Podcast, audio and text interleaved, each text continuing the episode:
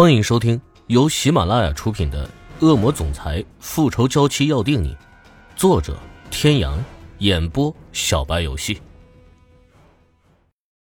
第二百二十八集。艾莲娜轻轻的叹息着，如果不是新闻上说她因出车祸而重伤，这个人看起来也只是睡着了而已。两年前的记忆在脑海里翻滚，她闭上眼睛，周身的气息似乎开始凝结。一种莫名的情绪似是要破胸而出，却被他强行的压抑了回去。良久过后，激愤的心情才慢慢的平复下来。他重新睁开双眸，目光平淡的注视着病床上的人，一时间内心五味杂陈。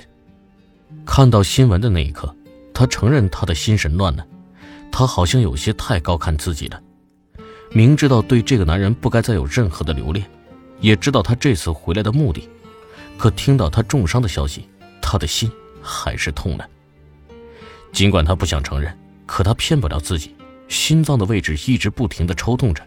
他甚至一度怀疑他的心脏会不会因此而失去跳动的能力。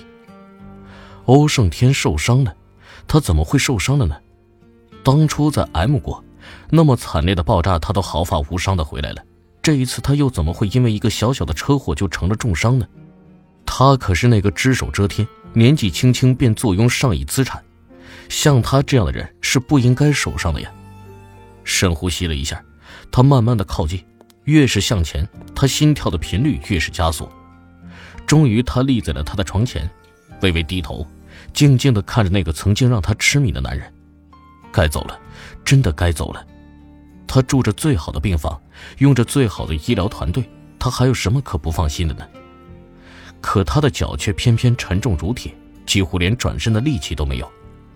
老天似乎对这个男人尤为的厚待，不管什么时候，他总是那么的英俊，俊美如远古的神祇。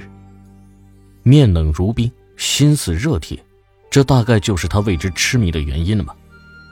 如今，褪去锋芒的男人如沉睡中的王子一般，像是睡美人等待王子一样，等着公主将他唤醒。不知不觉中。他的眉眼逐渐在他的眼前放大，直到他能感觉到他的呼吸均匀地喷洒在他的脸上。多少次，他从睡梦中醒来，也曾这样细细地打量着他，还曾亲手描绘过。指尖蠢蠢欲动，在距离他的眉不足一公分的地方停住。以前每当这个时候，男人那双锐利的眸子就会唰地睁开，而今他却只是安静地躺着。他的心里矛盾着，纠结着。他希望他可以像以前那样睁开眼眸，对着他无奈的说一句：“你又调皮。”却又不希望他看到自己，他还没有做好足够的准备去面对他。不知是不是在梦中梦见了什么不好的情景，男人的眉头拧在了一起，那指尖终究还是放了下去。他终究还是不忍看到他皱眉，如以往的每一次，他总想去抚平他心里的愁绪，带着微凉的温度。顺着眉心描绘着记忆里的一点一滴，如蜻蜓点水般掠过他宽阔的额头、挺拔的鼻梁，最后停留在那一抹绯色的薄唇上，不肯离去。他的唇是那样的冰冷，不似亲吻他的时候那般火热。这唇带给他的记忆是那么的深刻，脑中似是不断涌上一些片段，他的眼前竟变得有些恍惚。昏暗的房间，女人的指尖点在男人的唇瓣。两人保持着这样暧昧的姿势很久很久，直到发呆中的女人感觉到指尖被一点温热包裹，她才倏地回过神来，抬眸，恰好对上那一片冷漠如冰的眼眸，心里一惊，甚至都忘记了收回手，就这么愣愣地看着男人将她的指尖包裹在他的口中，心跳瞬间失去了平衡，她快速地缩回手，咳嗽两声，强装镇定。对不起，打扰您休息了。我是来查房的。是吗？可我怎么没有见过你？男人没有说的是，如果不是他允许，他的病房只有指定的院长和护士长才能进入。心狂跳不已，他的面容平静如水。面前的女人一张俏脸，虽然被口罩遮去了大半张脸，可那双眸子却是他心底最深刻的记忆。只要一眼，他便知道那是他。他没有猜错，他的小女人真的回来了。两年，整整两年，自责和愧疚整整折磨了他两年的时光，从他跳海的那天晚上开始，他便整夜整夜的睡不着觉，一闭上眼睛，全是他浑身带血、毫不犹豫的跳进海里的画面。他不明白，一个人究竟到何种绝望的地步，才能连他最亲爱的人都不顾，选择那样决绝的方式来逃离他。他是一个失败者，可以掌控一个商业帝国的兴衰，却对一个女人无能为力。池小雨在意的那一个交代。他却只能在看不到他的时候给他，无数次他都想直接杀了关莲娜，他强迫自己忍住了。死对他来说太便宜了，他要让关莲娜尝尽孤独和寂寞，他要让她生不如死。可这还不够，他觉得最该死的人是他。他明知道心爱的女人最想要的是什么，却选择了忽视。他想要自由，他却宁愿折断她的翅膀，也要将她留在他身边。他会选择那样极端的方式，与其说是因为关莲娜，不如说是被他逼的。然而，等他想明白的时候，一切都已经晚了。